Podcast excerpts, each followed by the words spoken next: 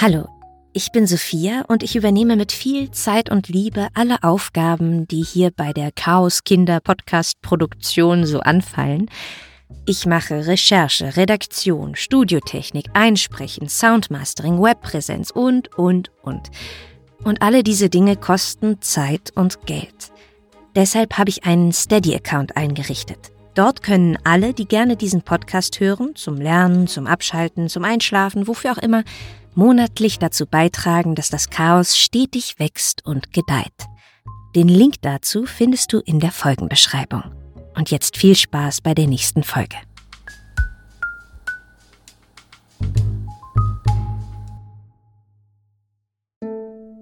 Ich bin die Musik.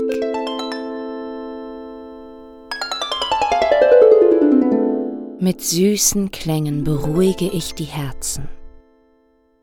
Mit Liebe und Leidenschaft setze ich Eiszapfen in Flammen.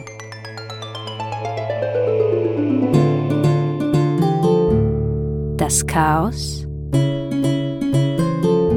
und seine Kinder. Griechische Mythen nacherzählt von Sophia Fabian.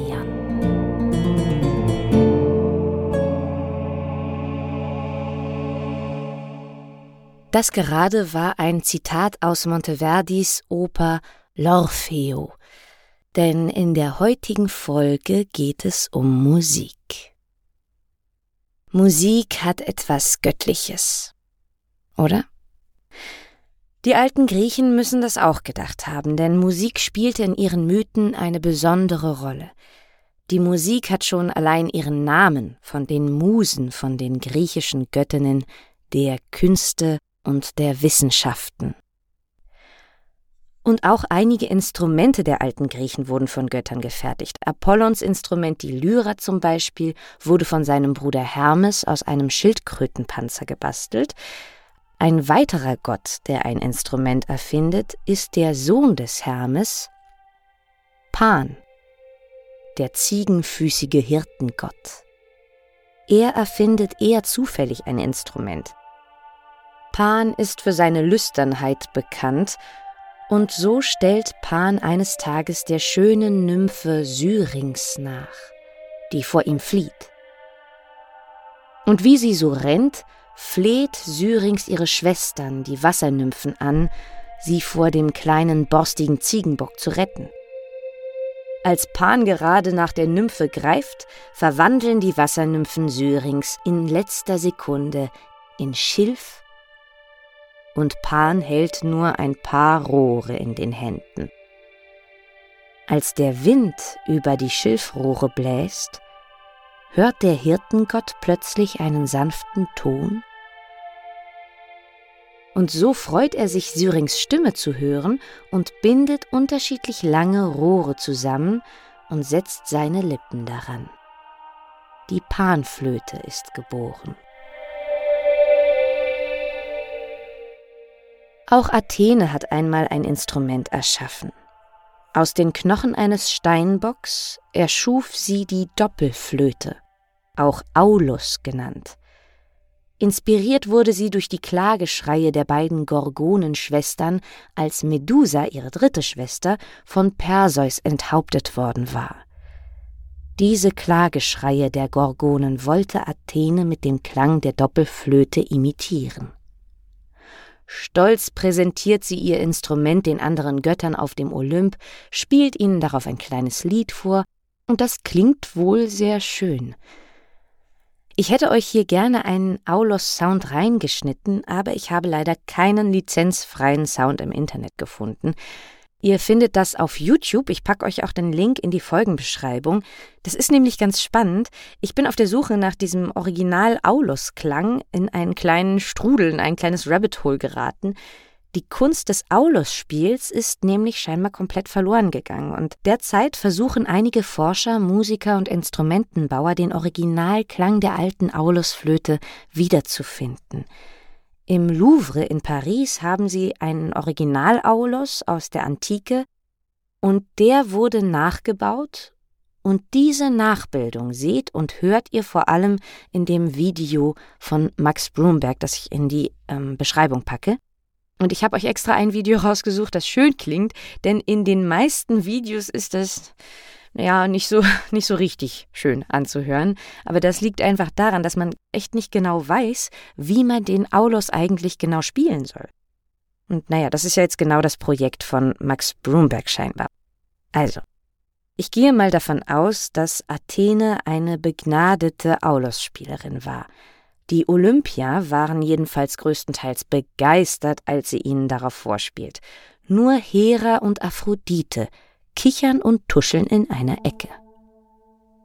Als Athene das bemerkt, schnaubt sie vor Wut und beendet ihre Performance. In ihrem Stolz verletzt verzieht sich Athene an eine abgelegene Stelle an einem Flussufer, um in Ruhe zu spielen. Und nach einer Weile fällt ihr Blick, während sie so spielt, auf ihr Spiegelbild im Flusswasser. Entsetzt sieht sie ihre dicken, aufgeblähten Backen und ihren hochroten Kopf. Oh nein. Sofort hört Athene auf zu spielen, wirft fluchend ihre Doppelflöte auf den Boden und verschwindet. Und schon ganz bald stolpert jemand anderes darüber ein Walddämon, halb Mensch, halb Ziegenbock. Er heißt Marsias und ist ein Satyr aus dem Gefolge des Dionysos. Dionysos hatte eine sehr schwierige Jugend. Wie ich schon in einigen Folgen erzählt habe, war Hera nicht sehr begeistert von diesem unehelichen Kind des Zeus, und so hetzte sie ihn von Versteck zu Versteck. In der letzten Folge habe ich erzählt, wie seine Pflegefamilie von ihr zerstört wurde, indem sie den Vater Atamas mit Wahnsinn geschlagen hatte, der daraufhin versucht, den Rest der Familie mit Pfeil und Bogen zu erlegen. Dionysos konnte gerettet werden und wird zunächst als kleines Zicklein bei den Nymphen von Nysa versteckt. Aber auch hier findet Hera ihn, und so flieht Dionysos und bleibt immer in Bewegung, er wird selbst auch von Hera mit Wahnsinn geschlagen, irrt dann eine Weile herum, wird aber irgendwann von Rea, seiner Oma, wieder vom Wahnsinn befreit, und dann wandert er weiter über die Welt, und desto länger das so geht, desto mehr Leute schließen sich ihm an. Es bildet sich ein bunter Haufen. Wilde und laute Gestalten, bilden einen heißblütigen Trupp um Dionysos, der am liebsten berauschende Feste feiert. Darunter sind dann lüsterne Dämonen wie die Silenen. Die Silenen, das sind Mischwesen aus Mensch und Pferd. Ähnlich wie die Kentauren haben die Silenen einen menschlichen Oberkörper, aber sie haben Pferdeohren und nur zwei Pferdebeine, auf denen sie aufrecht gehen. Auch der Hirtengott Pan schließt sich hier an, der passt sehr gut ins Gefolge von Dionysos. Dann gibt es dann noch die Mänaden. Mänaden sind wilde Frauen. Sie werden auch Bachantinnen genannt, nach Bacchus, wie man Dionysos auch nennt. Die Mänaden sind für ihre orgiastischen Feste bekannt, bei denen sie im völligen Rausch rohe junge Tiere verschlingen Ansonsten scheinen die Menaden einfach nur gesetzlose freie Frauen zu sein, und das hat vielen sicher sehr viel Angst gemacht. Und zu diesem Gefolge des Dionysos gehören also auch die Satyren mit Ohren, Hörnern und Beinen eines Ziegenbocks. Und so kommen wir also wieder zurück zu unserem Satyr Marsias, der Athenes Doppelflöte am Flussufer findet. Fasziniert hebt Marsias das Instrument vom Boden auf. Und Marsias ist ein musikalisch hochbegabter Satyr. Kaum führt er die Doppelflöte an seine Lippen, erklingen so wunderschöne Töne, dass man bald von Marsias sagen wird, dass er wahrscheinlich sogar ein besserer Musiker sei als Apollon. Und Apollon ist der musischste aller Götter. Sein Lyraspiel war bekannt. Und mit so einem wilden Satyr verglichen zu werden, das gefällt dem feinsinnigen Apollon mal so gar nicht. Um den Unterschied klarzustellen, fordert Apollon den Marsias zu einem Wettstreit auf. Da solle man doch mal sehen, wer von ihnen beiden der größere Musiker ist. Die neun Musen, die Wächterin über die Kunst höchstpersönlich, sollen entscheiden, wer von ihnen beiden besser spielt. Apollon denkt natürlich, dass er als Anführer der Musen einen klaren Vorteil hat. Aber die Göttinnen geben ein unerwartet unparteiisches Urteil ab. Nachdem Marsias auf dem Aulos und Apollon auf seiner Lyre gespielt haben, beschließen die Musen, dass beide Instrumente entzückend sind und beide Musiker sehr geschickt spielen. Apollon reicht das nicht. Er will gewinnen und fordert eine zweite Runde. Er ruft Marsias zu, hier, versuch mal mir das nachzumachen. Und er beginnt auf seiner Lyra zu spielen und gleichzeitig dazu zu singen. Und das kann Marsias natürlich mit seinen zwei Flöten im Mund nicht. Apollon lacht und erklärt sich zum Sieger des Wettstreits. Die Musen pflichten ihm bei. Und obwohl Apollon jetzt eigentlich schon triumphieren könnte, will er nochmal seine Überlegenheit demonstrieren und vielleicht eine Art Exempel statuieren und hängt den Marsias Kopf über an eine Platane und zieht dem Satyr die Haut und das Fell ab. Ja, hier sehen wir Apollon einmal in seiner stolzen Form, mit großer, teilweise zerstörerischer Kraft. Aber es wäre ein Fehler, ihn nur auf diese eine Geschichte zu beschränken. Wie andere Götter hatte Apollon unglaublich viele Eigenschaften. Vielleicht ist er sogar der Gott mit den meisten Eigenschaften. Er ist musikalisch, ein geschickter Bogenschütze, er ist der Gott der Heilkunst, der Gott des Lichts, er kann Weissagen und Apollon konnte lieben wie kein anderer. Oft hatte seine Liebe aber ein tragisches Ende. Die Geschichte der Daphne, zum Beispiel in Folge 9, habt ihr ja gehört. Daphne, die Nymphe, die sich lieber in einen Lorbeerbaum verwandelt hat, als für Apollon ihre Keuschheit aufzugeben. Und eines Tages verliebt Apollon sich in den jungen Hyakinthos. Hyakinthos ist der Sohn einer Muse des Apoll, Clio, die Muse der Geschichtsschreibung. Und durch diese göttliche Abstammung ist Hyakinthos übermenschlich schön. Und Apollon ist nicht der Einzige, der ihn begehrt. Sowohl Götter als auch Menschen stehen bei Hyakinthos Schlange. Zum Beispiel Tamyris, ein stadtbekannter Sänger und Dichter. Doch Tamyris macht den gleichen Fehler wie Marsias. Er legt sich mit den Göttern an. Tamyris prahlt zwar nicht damit, besser als Apollon singen zu können, aber er glaubt sich doch schon besser als die Musen. Und das hat Apollon seinen Freundinnen natürlich mal in einem Nebensatz gesteckt, und da verstehen die Göttinnen gar keinen Spaß. Die Musen rauben dem Tamyris alles, was sie einem Künstler sonst normalerweise schenken. Das Augenlicht, also die Fähigkeit, Schönes zu sehen oder neue Entdeckungen zu machen, seine Stimme, um zu singen oder um Geschichten zu erzählen, und sein Gedächtnis rauben sie ihm auch, so dass Tamyris alles vergisst und auch nichts Neues mehr lernen kann. Diesen Rivalen hat Apollon also beseitigt. Und nun denkt Apollon, dass er freie Bahn hat. Er umgarnt den Hyakinthos. Sie gehen gemeinsam jagen, und der zarte Hyakinthos ist wie verzaubert von der unermesslichen Kraft und Geschicklichkeit des strahlenden Sonnengottes Apollon. Eines Tages machen sie auf einer Lichtung eine Pause von der Jagd. Apollon wirft zum Zeitvertreib den Diskus, Ihr müsst euch vorstellen, so ein antiker Diskus, das war ein echter Brocken, der war damals komplett aus Bronze und um die fünf bis sechs Kilo schwer. Zum Vergleich heute wiegt so ein Diskus so ein oder zwei Kilo. Und diesen riesigen Diskus lässt Apollon jetzt wieder und wieder durch die Luft schwirren, und Hyakinthos betrachtet das Ganze aus einigen Metern Entfernung.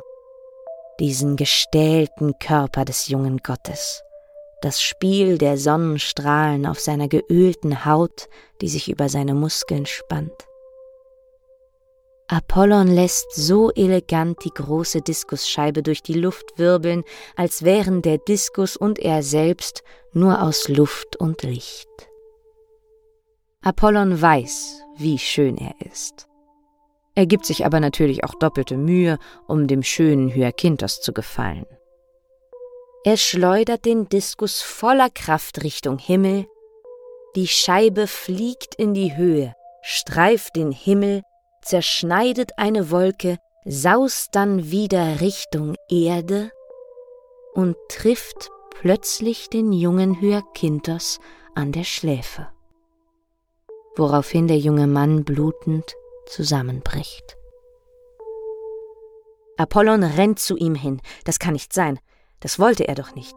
Wenn Apollon den Diskus wirft, hat er normalerweise die volle Kontrolle. Niemals schlägt der Diskus woanders auf, als dort, wo der Gott es ihm gebietet. Vielleicht hatte Hyakinthos sich darauf zubewegt, wollte den Diskus auffangen? Was Apollon nicht weiß, Hyakinthos und er wurden die ganze Zeit über beobachtet. Der Westwind Zephyr war auf die beiden aufmerksam geworden.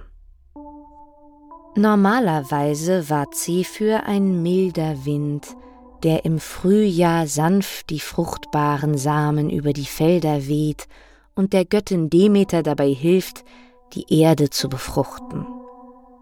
Aber auch er hatte sich in Hyakinthos verliebt und ihn umgarnt bevor Apollon, dieser verwöhnte Olympia, plötzlich dazukam und Hyakinthos für sich gewonnen hat.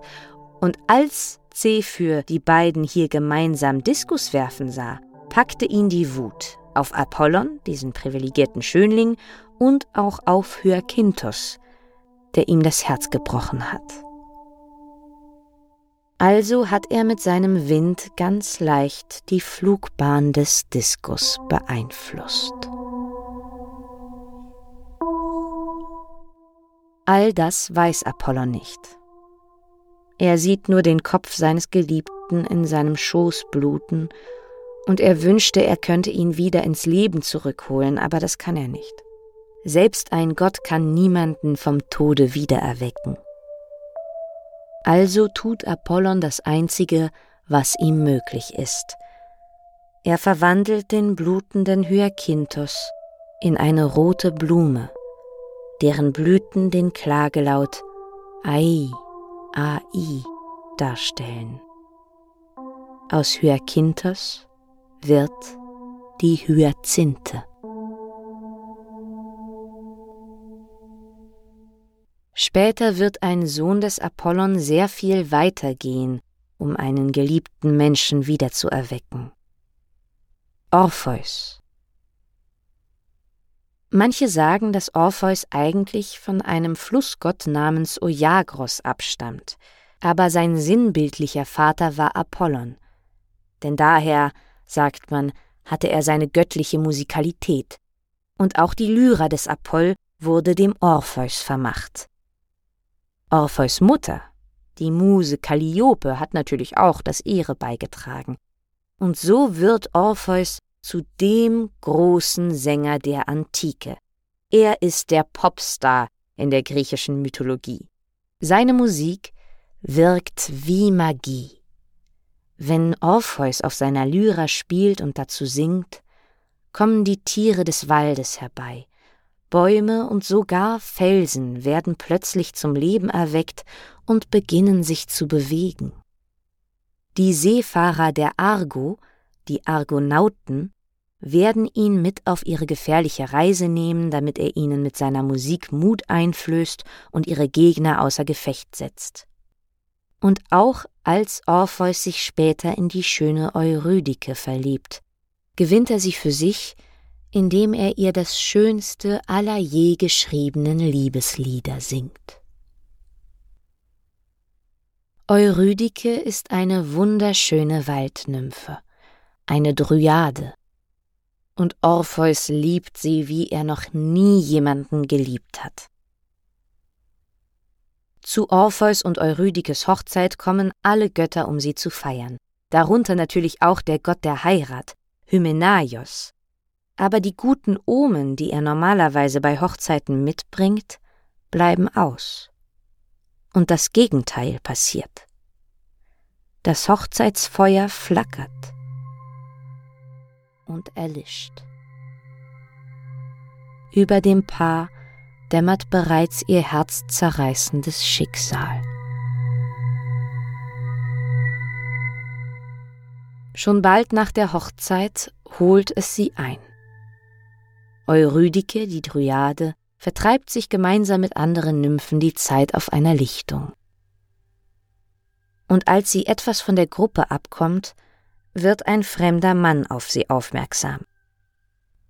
Aristaios. Nur eine kleine Info zu Aristaios, vielleicht auch als Beispiel dafür, wie verschlungen diese ganzen Mythen wirklich sind. Aristaios ist der Schwiegersohn des Kadmos, um den es ja in der letzten Folge ging. Er ist also der Mann der Autonoe, die neben Ino und Semele, die ich bereits erwähnt habe, eine weitere Tochter des Kadmos ist. Über diese Familie gibt es noch einiges mehr zu erzählen, aber wir bleiben hier erstmal bei der Geschichte von Eurydike und Orpheus. Vielleicht komme ich da in den nächsten Folgen nochmal drauf zurück. Aristaios trifft hier also auf Eurydike, die schöne Waldnymphe. Er kommt ihr unangenehm nahe. Sie reißt sich los und flieht. Er rennt ihr hinterher. So gehetzt übersieht Eurydike eine Schlange, die vor ihr im Gras liegt. Sie tritt versehentlich darauf, die Schlange beißt zu. Das Gift strömt durch Eurydikes Körper. Ich weiß nicht, ob Aristaios sie dann eingeholt, trotzdem bedrängt und vielleicht sogar vergewaltigt hat. Auf jeden Fall stirbt Eurydike noch bevor Orpheus sie so finden kann. Aristaios wird seine Untat übrigens kurzzeitig büßen. Er ist Imker und die Freundinnen der Eurydike, die Waldnymphen, werden alle seine Bienen restlos umkommen lassen. Aber das hält leider nicht lange an. Aristaios wird nämlich zu Proteus, dem Hirten des Poseidon, gehen, der prophetische Kräfte hat. Es heißt, dass Proteus, der Robbenhirte, sehen kann, was war, was ist und was sein wird. Aristaios gelingt es, den Proteus zu fesseln, der sich sonst durch die Verwandlung in ein Tier, Feuer oder Wasser zu helfen weiß, und so gefangen erklärt Proteus dem Aristaios dann genervt, dass das wohl keine so gute Idee war, die Eurydike zu vergewaltigen. Um Buße zu tun, wird Aristaios den Göttern Rinder opfern, und aus den toten Leibern der Rinder entstehen erneut seine Bienen. Von göttlicher Hand entsteht hier also tatsächlich aus dem Tod wieder das Leben. Das ist ziemlich unfair, vor allem wenn wir das mal im Kopf behalten, während wir uns weiter die Geschichte des Orpheus anschauen. Orpheus weiß nämlich, dass eigentlich niemand aus der Unterwelt befreit werden kann. Er sitzt an der Stelle, wo seine geliebte Eurydike gestorben ist, und tut das, was das Einzige ist, das ihm etwas Trost verschaffen kann. Er singt. Er singt. Er singt und spielt auf seiner Lyra bis morgens, als die Sonne aufgeht, und er singt auch noch abends, als sie wieder untergeht. Orpheus blickt der Sonne nach und denkt an Eurydike, Und ihm fällt ein, dass man sagt, dass dort, wo die Sonne allabendlich untergeht, das Tor zur Unterwelt klafft. Und da kommt Orpheus eine gewagte Idee. Er will Eurydike aus der Unterwelt zurückholen. Er muss es wenigstens versuchen, wenn er dabei selbst umkommt, dann soll es so sein. Ohne Eurydike kann und will er sowieso nicht weiterleben. Orpheus zieht los, folgt dem Sonnenuntergang, findet die Höhle, das Tor zur Unterwelt, steigt hinab, bahnt sich einen Weg über den Styx, an Charon und Kerberus vorbei, drängelt sich durch die grauen Seelen der wartenden Toten. Über die Asphodelos-Inseln kommt er durch das helle Elysion und den dunklen Tartaros bis in den Palast des Hades wo er vor dem Thron des Hades und der Persephone niederkniet. Wie, kann man sich fragen, wie hat Orpheus das geschafft? An keinem Moment hatte er aufgehört, wie besessen auf seiner Lyra zu spielen. Alles ist vor seiner Musik verstummt.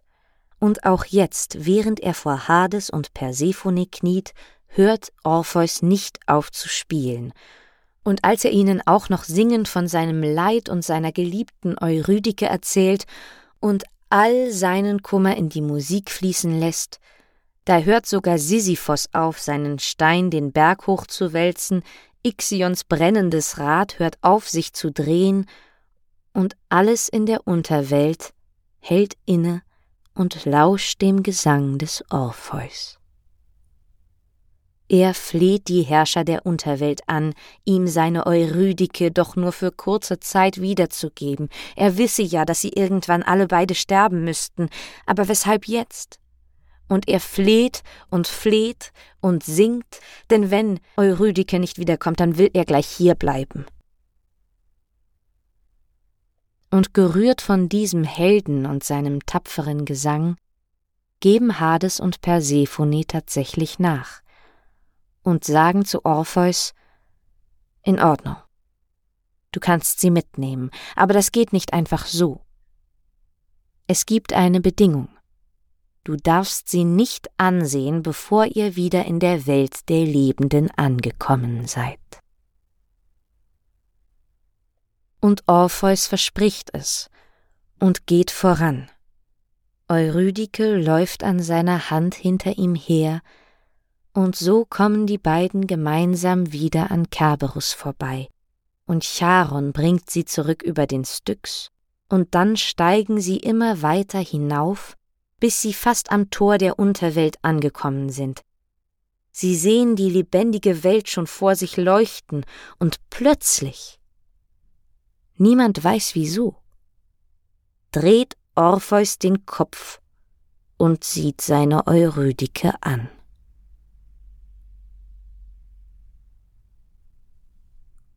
Und Eurydike wird wieder hinuntergerissen in die Unterwelt, mit großen Augen, die fragen, wieso?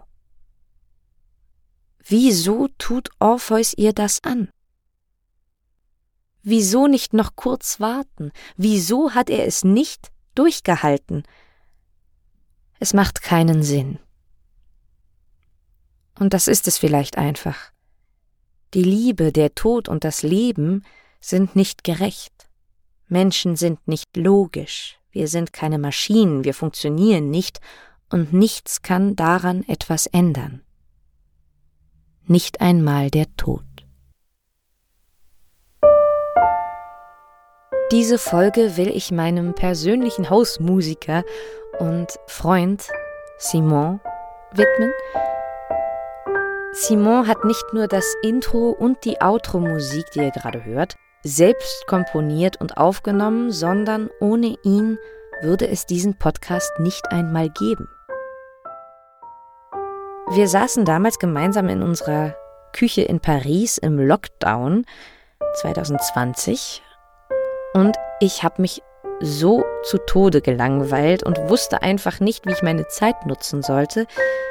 Und ja, ich wusste, vielleicht will ich einen Podcast machen, aber worüber bloß und da hatte Simon die zündende Idee.